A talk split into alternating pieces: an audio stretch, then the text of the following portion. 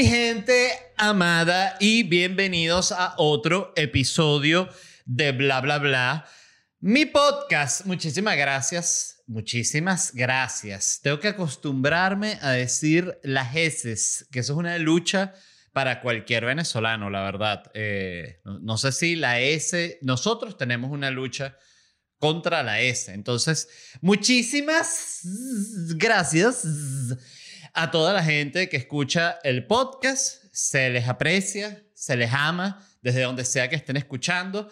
Eh, les recuerdo que la primera parte del episodio está disponible aquí y el final del episodio está disponible en donde?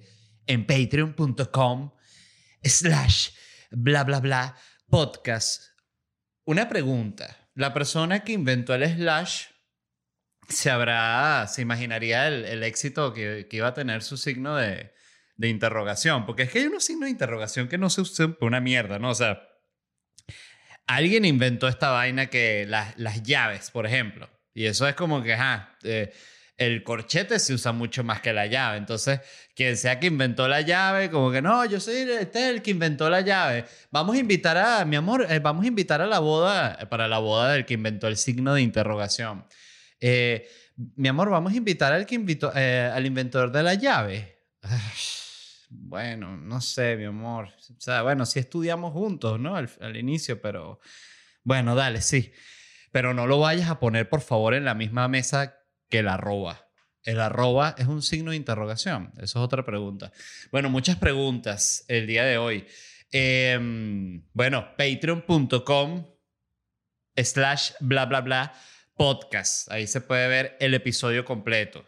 Eh, a los otros, por favor, si están en YouTube, suscríbanse. Se los suplico. Yo sé que a veces pienso, yo tenía un conflicto y porque me cuestionaba mucho, ¿no? Decía, oye, ¿será que debo decir todos los episodios a la gente que se suscriba? Eh, ¿No es un poco como repetitivo? Y estaba viendo, esto fue hace meses, evidentemente, ¿no? Eh, un video de PewDiePie, ¿no? No sé si se dice así, PewDiePie, el youtuber más grande del mundo, pues, para que no sepa quién es PewDiePie. Yo no sabía quién era eh, PewDiePie hasta hace nada, hasta hace cinco meses, una cosa así. Eh, o más, siete meses, vamos a decir. Bueno, PewDiePie es el youtuber más famoso del mundo. Vi un video de él hace unos meses y el carajo estaba ahí que, por favor, suscríbanse. Y yo pensaba, pero ya qué más, PewDiePie. O sea, tienes todos los suscriptores del planeta y ¿sabes por qué lo logra? Porque lo dicen todos los episodios. Así que, por favor, suscríbanse. Y a los que estén en Spotify, Apple Podcasts, Google Podcasts, tus nalgas podcast, no lo olvido. Sigan por favor al programa por ahí. Y voy con la primera noticia, el primer acontecimiento del día de hoy. Primero, un sorbo al delicioso y caliente café gracias a Melissa y Ricardo.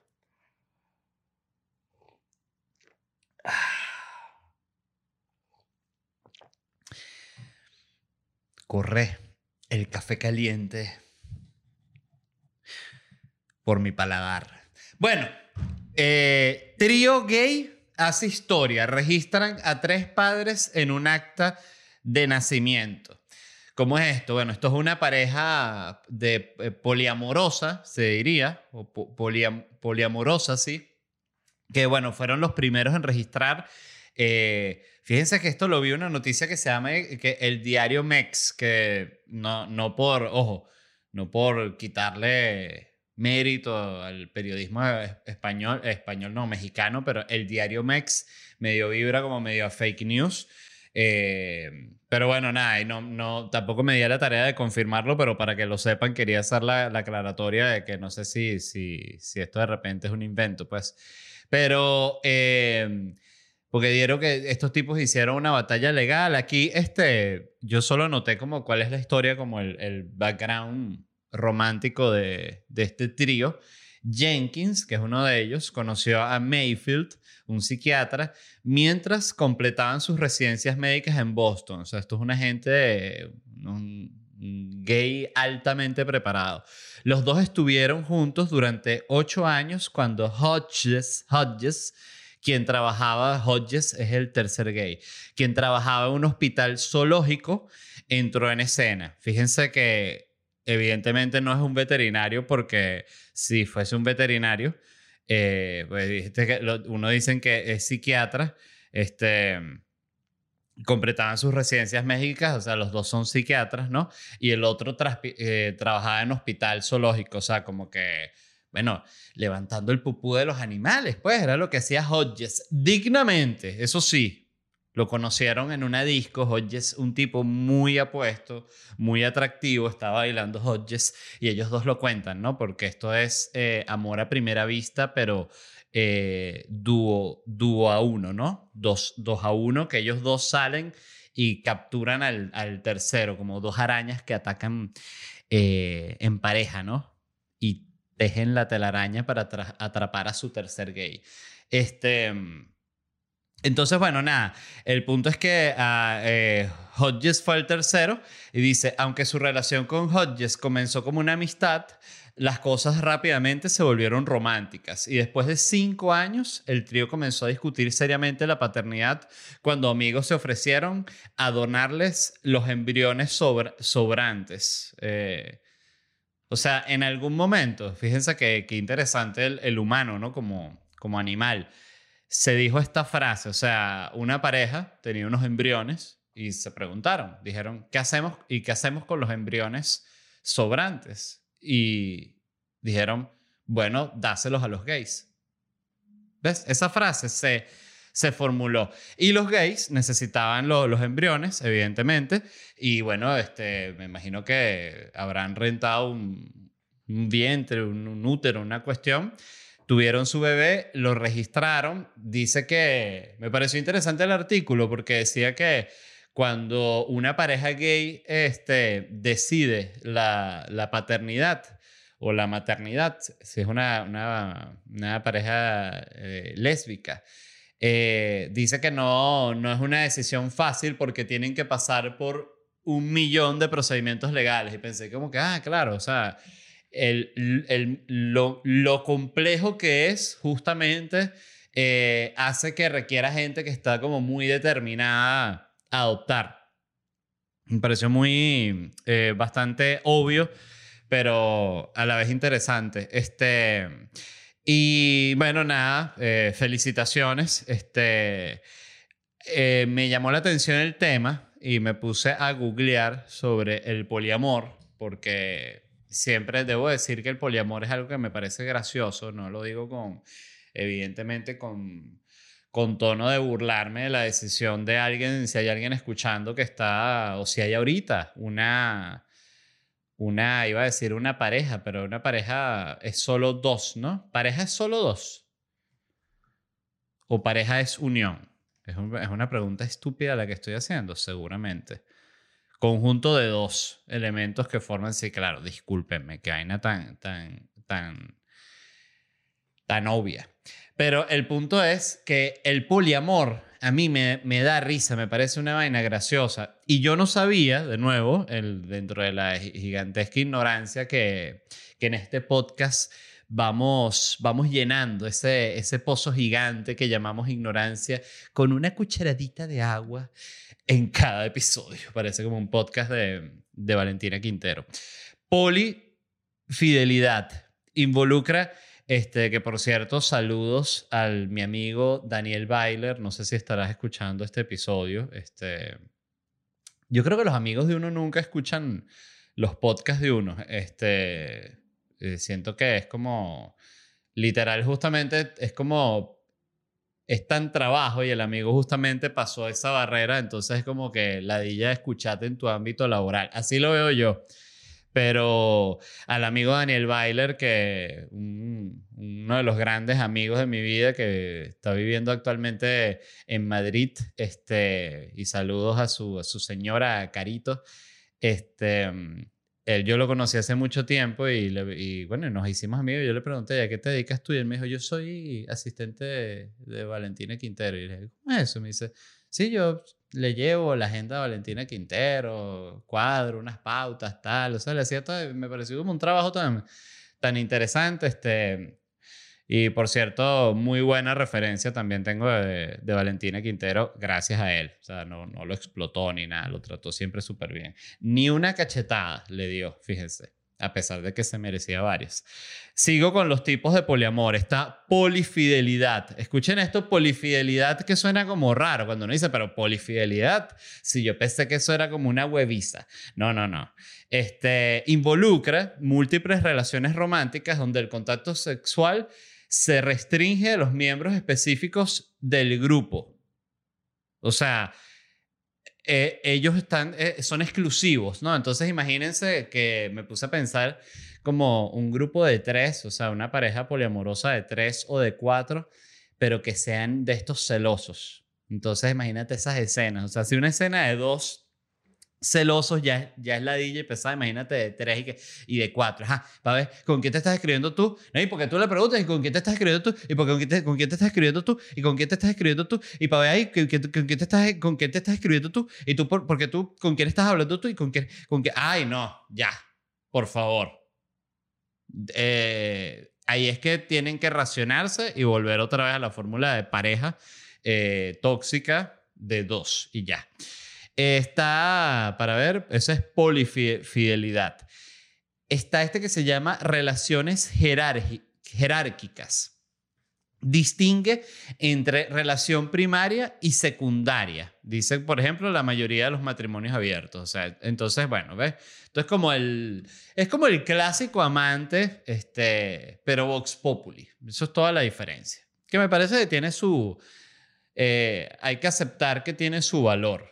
Me parece que tiene, tiene su valor. A mí, yo siento que yo la verdad no, no, no podría estar en una relación abierta, creo que me, me atormentaría un poco, pero, pero también me, me, parece que tiene gran valor la pareja que, que se sincera en ese aspecto y dice, bueno, vamos a intentarlo. Este... Y bueno, también muchos fracasan en ese camino, pero lo intentan, está bien, la gente se divierte. Poligamia que yo pensaba que era como que ah, poligamia es como que el, el, el, que le gusta varias. No, no, poligamia es un tipo de poliamor, ¿no? Entonces es donde una persona se casa con varios esposos, que es poliandria, y o varias esposas, que es poli, polignia, poliginia, poliginia, poliginia los cuales pueden estar o no casados o mantener relaciones entre sí. Ok, bueno, está todo el mundo casado, de repente te le mete a este, no, este, no, este mejor, ¿qué, ¿qué, tal si entre los cuatro nos divorciamos este quinto y así van, ¿no? Eh, que por cierto eso, ¿no? Que, que es triste porque pasa mucho en estas relaciones eh, poliamorosas que eso viene a ver... Eh, funcionan, fíjate, como una especie de meritocracia, ¿no? Porque está la pareja inicial y de repente ellos se expanden. Es como el país que es eh, em, este, eh, imperialista. Bueno, este, el país que se expande como el universo. bueno, eh, ellos son así, ¿no? Entonces son una pareja y dicen, bueno, vamos a expandirnos y se expanden de repente a un tercero. Pero si ese tercero de repente se, se pone medio estúpido, se pone muy fastidioso, ¿qué tal? Eh, andas jodiendo mucho. Estos dos lo cortan. Es así. Y entonces tú dices, no, pero y no hay igualdad. Que ahí es que tú dices, ah, ¿ves? No hay igualdad. Este, lo votan para el carajo. Está otra que se llama relación grupal o matrimonio grupal, que es donde se considera que todos los miembros están igualmente asociados entre otros. Esto me parece que es como el poliamor para la gente corporativa, que de repente una persona muy organizada que, que diga, oye, ¿sabe que estuve leyendo todos los reglamentos de impuestos de, de esta ciudad? Y si estamos casados más de ocho personas, eh, estamos exentos de todo tipo de impuestos. ¿Cómo es eso? Oye, pero eso está bien bueno, nos, nos serviría. Bueno, vamos a casarnos, vamos a casarnos todos. Y, y ya de una vez... Eh, nos cogemos como una cuestión totalmente metódica. Me parece genial, me parece genial, Freddy. A mí me gusta usar siempre el nombre Freddy como nombre genérico, todo, cada quien elige uno, ¿no? Para mí Freddy me gusta, me parece que funciona en general. Este, y está Freddy Krueger, que, que es un monstruo, que no tiene nada que ver, pero, pero también existe y, saludos a él, está todavía vivo el actor que debe estar todavía preguntando y que mira, y no ha salido ninguna película de Frey. No, ya, o sea, es que mira, no te fijaste, pero en el último contrato ya firmaste los, los derechos de tu cara, entonces ya te sacamos en CGI, estamos haciendo un videojuego, no te toca ni 10 mil dólares. se pone a llorar el viejo. Bueno, esta se llama, escuchen esto, redes de relaciones conexas ponderadas donde cada persona puede tener varias relaciones en diversos grados de importancia con varias personas. ¿Ok? Ya. Tengo como, como un gas. No es un pedo, es un gas, es importante aclarar. Este, porque lo bueno del, del, del, pedo es que justamente no tendría que parar así porque al, al, ustedes no, no tener control, yo pudiese soltarlo silenciosamente sin que se den cuenta. Este... redes de relaciones conexas ponderadas, ¿no? Entonces, un nombre bien sexy, ¿no? Oye, ¿no te gustaría eh, formar parte de una relación conexa ponderada. ¿ah? Una, una, pequeña red conexa riquita, bien ponderadita. Mataría, ¿cómo mataría por ponderarte? Mami, quiero que, quiero que te pongas conexa. Hay otra que se llama relaciones polo, monopoliamorosas, que suena como contradictorio, pero ya, le, ya les explico. Escuchen, repito, relaciones mono poliamorosas, que es donde uno de los integrantes es monógamo, pero acepta que el otro no lo sea y sostenga relaciones externas. Esto también se conoce como relación tóxica, eh, enfermiza. Eh, pero ya saben el, término, los que, es más, escuchen esto, los que estén en una relación tóxica, que siempre la gente que está en una relación tóxica pasa como un momento incómodo. Eh, en situaciones sociales porque, ¿sabes? de repente está con la persona, pasan seis meses y no está, y de repente la persona aparece de nuevo. Entonces la gente de afuera pilla que es una relación tóxica. Eso, esas cosas son como medio obvias. Entonces tú, en vez de decir, para no tener que decir, bueno, estoy en una relación tóxica desde hace siete años. no, tienes que decir, estoy en una relación monopoliamorosa. ¿Cómo es eso?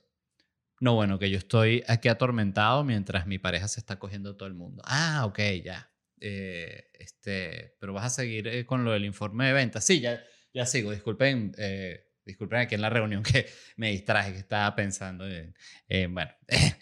Em, escuchen esta, esta me encantó. Esta se llama arreglos geométricos. ¿Quién pone los nombres de, la, de las relaciones de poliamor? Arreglos geométricos, pero les explico por qué se llama así. Se describe por el número de personas involucradas y su relación de conexión. Por ejemplo, la tríada o la cuadra, eh, tanto como en geometrías V, N y W, donde el vértice llamado pivote corresponde al individuo que tiene dos conexiones. ¿Qué quiere decir eso? Exacto, que si tú estás en una relación en W, son para ver una, dos, tres, cuatro, cinco personas. Entonces, tú puedes estar en de repente una punta, entonces está el de la punta del medio, el de aquí el W, entonces ese coge con este y coge con esta otra punta, pero no coge con estas dos. Entonces, este coge solo con este, o sea, hay dos puntas que son eh, monógamas dentro de, la, de este arreglo geométrico, ¿no? ¡Qué cogedera, chico! este... Está bueno, pues también. Hay en N, entonces, claro, en N está este, este, este con este, este con este y este con este. Y estos, estas dos puntas no. Y está en B. Eh, y bueno, en todas las otras letras. Este, pero tiene que tener, tienen que ser letras que tengan pivote. Entonces puede ser la A, que son, es una relación que son Dos gays que están sostenidos así por el pene. Entonces, eh, arreglos geométricos. Poco ocioso, ¿eh? Y está esta última que es clan o tribu. Donde las relaciones de amistad, amor y sexualidad obedecen a redes complejas entre sus miembros, manteniendo entre todos una identidad y cuidado común. Algunas personas pueden describirse como poliamorosos, incluso manteniendo relaciones exclusivas al mantener lazos afectivos con más de una persona. ¿Qué es esto? Bueno, esto es lo que se vio en el documental ese de 8 de, de, Wild Wild Country. Estas son las cogederas que arman los gurús. Es eso. O sea, que hay un líder y ellos dan como unas charlas y va un gentío y después dice, no, el líder, no, que se queden los demás confianza, que después vamos a otra charla luego, otra charlita luego. Y entonces se lee en el, el cronograma, ¿no? dice, bueno, mañana a las, a las 7 pm hay una, una lectura de los aprendizajes. Luego, eh, posteriormente, vamos a tener eh, una cogedera horrible, como de 143, 149 personas involucradas eh, en base a lo que se ha ido confirmando, personas que han confirmado el correo. luego vamos a sentir mucha culpa, mucho arrepentimiento y la completa muerte de la inocencia. Y bueno, y luego cada quien se retira a su orgitarium, que es la, una especie de pequeña cúpula donde cada quien sigue en una orgía mucho más limitada de solo 12 personas, ¿no? Entonces, bueno, esas son las actividades de mañana. Todo el mundo, ah, bueno, ya, ok. Era así, ¿no? Qué loco que eso era todo y eh, al mismo tiempo había una gente que sí leyéndose un libro de Osho en otra parte del mundo sin saber que Osho estaba en una cogedera con todos los seguidores leyéndose el libro así llorando y que lo voy a lograr Osho. Qué, impresionante, ¿no? Cómo son los personajes. Eh, la vida real de los, de los personajes. Otra noticia es que inventaron un programa de realidad virtual para que tú practiques cómo despedir a alguien. Esto lo creó una compañía que se llama Telspin y el personaje se llama Barry, que es un anciano. Me pareció eso curioso porque no lo dice el artículo, pero evidentemente es un anciano para que le dé más lástima a la persona que está, que está entrenando con la con, la, con los, los, lentes estos, ¿no? Entonces tú te pones los lentes de realidad virtual y estás así como sentado en un escritorio y llega Barry así, y, y Barry, por favor, siéntate, este, eh, ¿quieres un vaso de agua? No, gracias, es que ya tengo que regresarme a terminar, que hoy hay mucho trabajo y usted sabe que yo soy muy cumplido. Oye, Barry, eh, toda la realidad virtual para sentirte culpable. Dígame, ¿Le gustó? las galletitas que le traje el otro día que hizo mi señora. Ella hizo el otro día para todos nuestros nietos.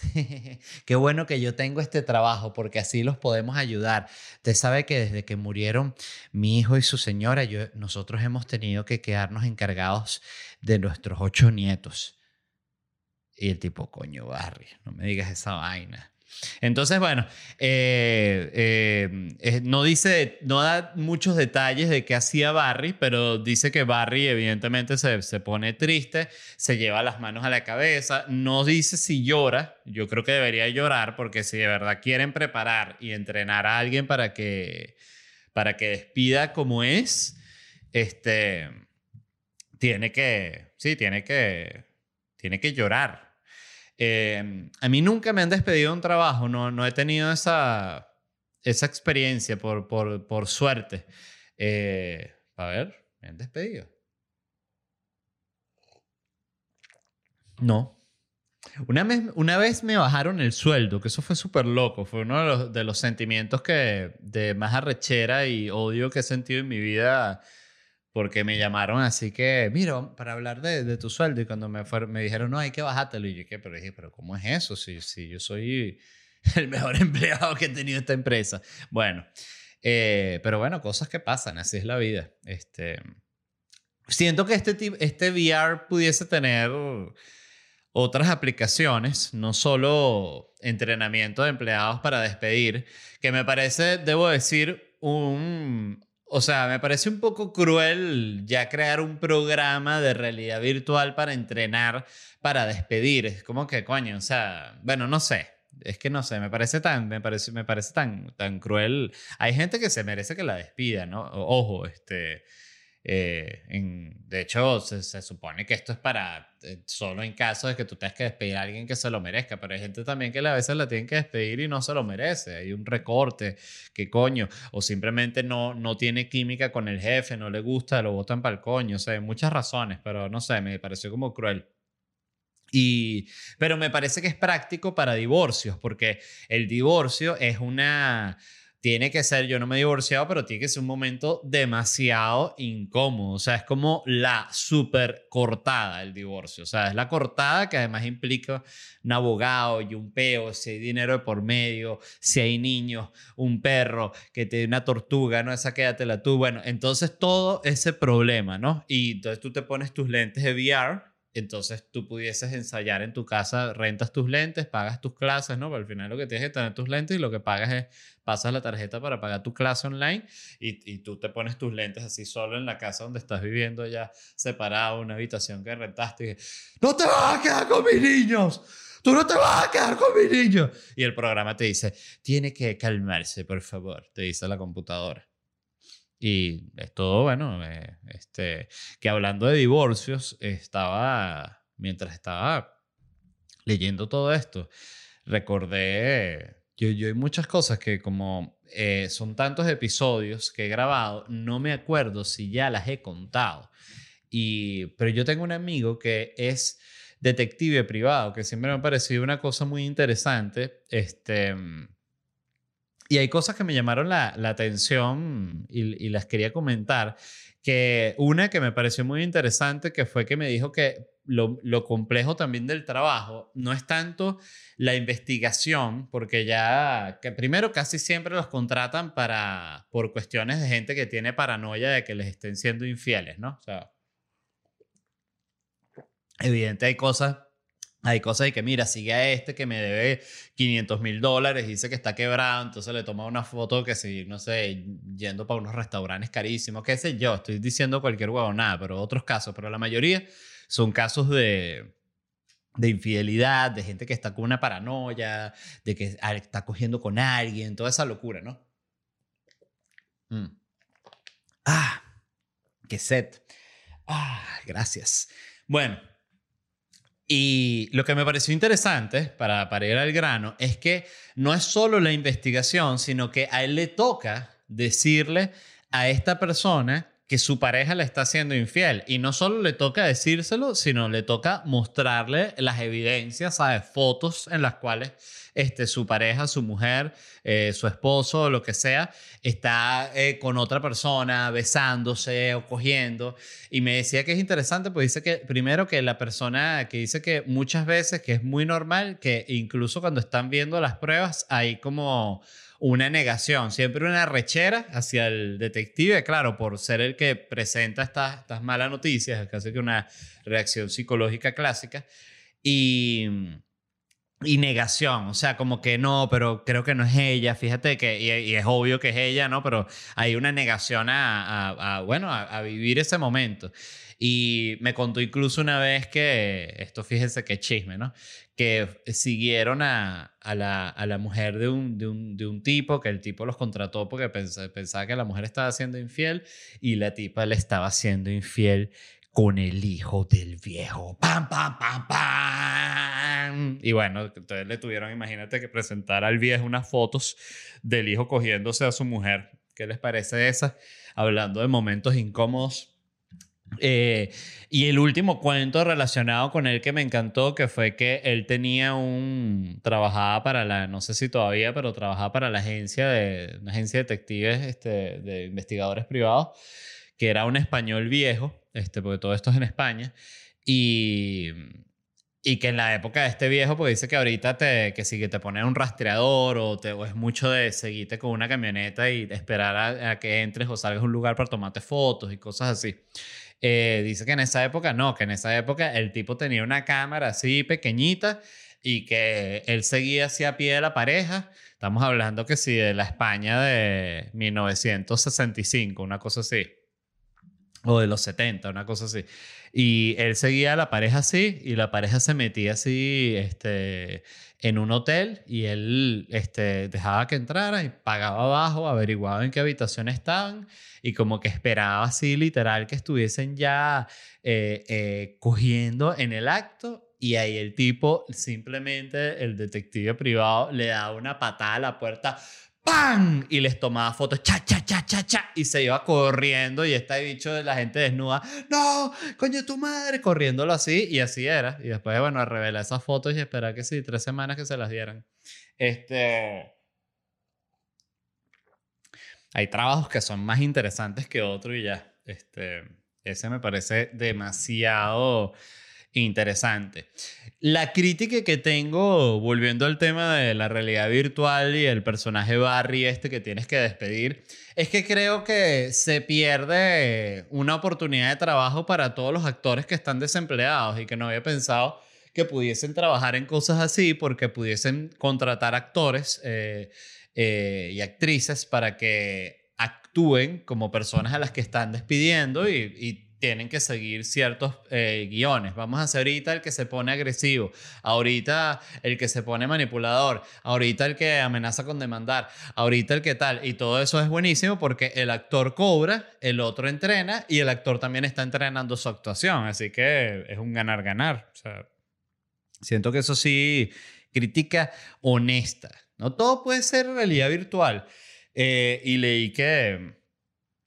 Mm, este, que la tecnología de realidad virtual para entrenar personal está agarrando vuelo, la están aplicando en Walmart, que me imagino que será que te pones los lentes de realidad virtual y es el país y decirle a una señora que señora, por favor póngase una mascarilla, yo no me voy a poner un coño de madre, todo así en realidad virtual, unos muñecos así, todos mal diseñados, con unos movimientos así.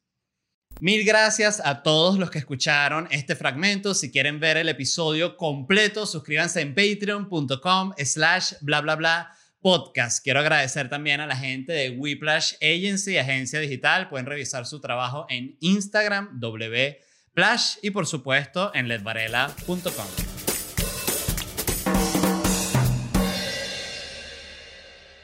It's lunchtime at Tim Hortons, and we're serving up a special deal just for you. Our new $5.99 lunch deal includes your choice of any lunch sandwich and a side of crunchy kettle chips. Because what's lunch without a little crunch? And the sandwich choice is all yours, like a ham and Swiss, Chipotle chicken wrap, BLT, and more, made to order just the way you like it. Tim Hortons' new lunch deal. Simple, delicious, and just $5.99. Now that's a good deal. Only at your neighborhood Tim's. U.S. only. Price and participation vary. Terms apply. ¿Estás listo para convertir tus mejores ideas en un negocio en línea exitoso? Te presentamos Shopify. Tal vez no lo sabías, pero nuestro podcast More Than Mamis es un negocio y lo empezamos por supuesto para desahogarnos y hablar sobre la maternidad, no para convertirnos en expertas de ventas y del e-commerce. Así que sí, necesitábamos ayuda para vender nuestro merch y poner en marcha nuestra tienda. ¿Y cómo suena con Shopify? Llegó otra venta. Shopify es la plataforma de comercio que está revolucionando millones de negocios en todo el mundo. Ya seas un emprendedor desde tu casa o desde donde sea, Shopify es la única herramienta que necesitas para iniciar, administrar y hacer crecer tu negocio sin dificultades. Con Shopify puedo gestionar pedidos, envíos y pagos desde cualquier lugar, brindándote toda la información y estadísticas de tus ventas al detalle. Regístrate para un periodo de prueba con tan solo un dólar al mes en shopify.com barra sonoro, todo en minúsculas Ve a shopify.com barra sonoro para llevar tu negocio al siguiente nivel. Shopify.com barra sonoro.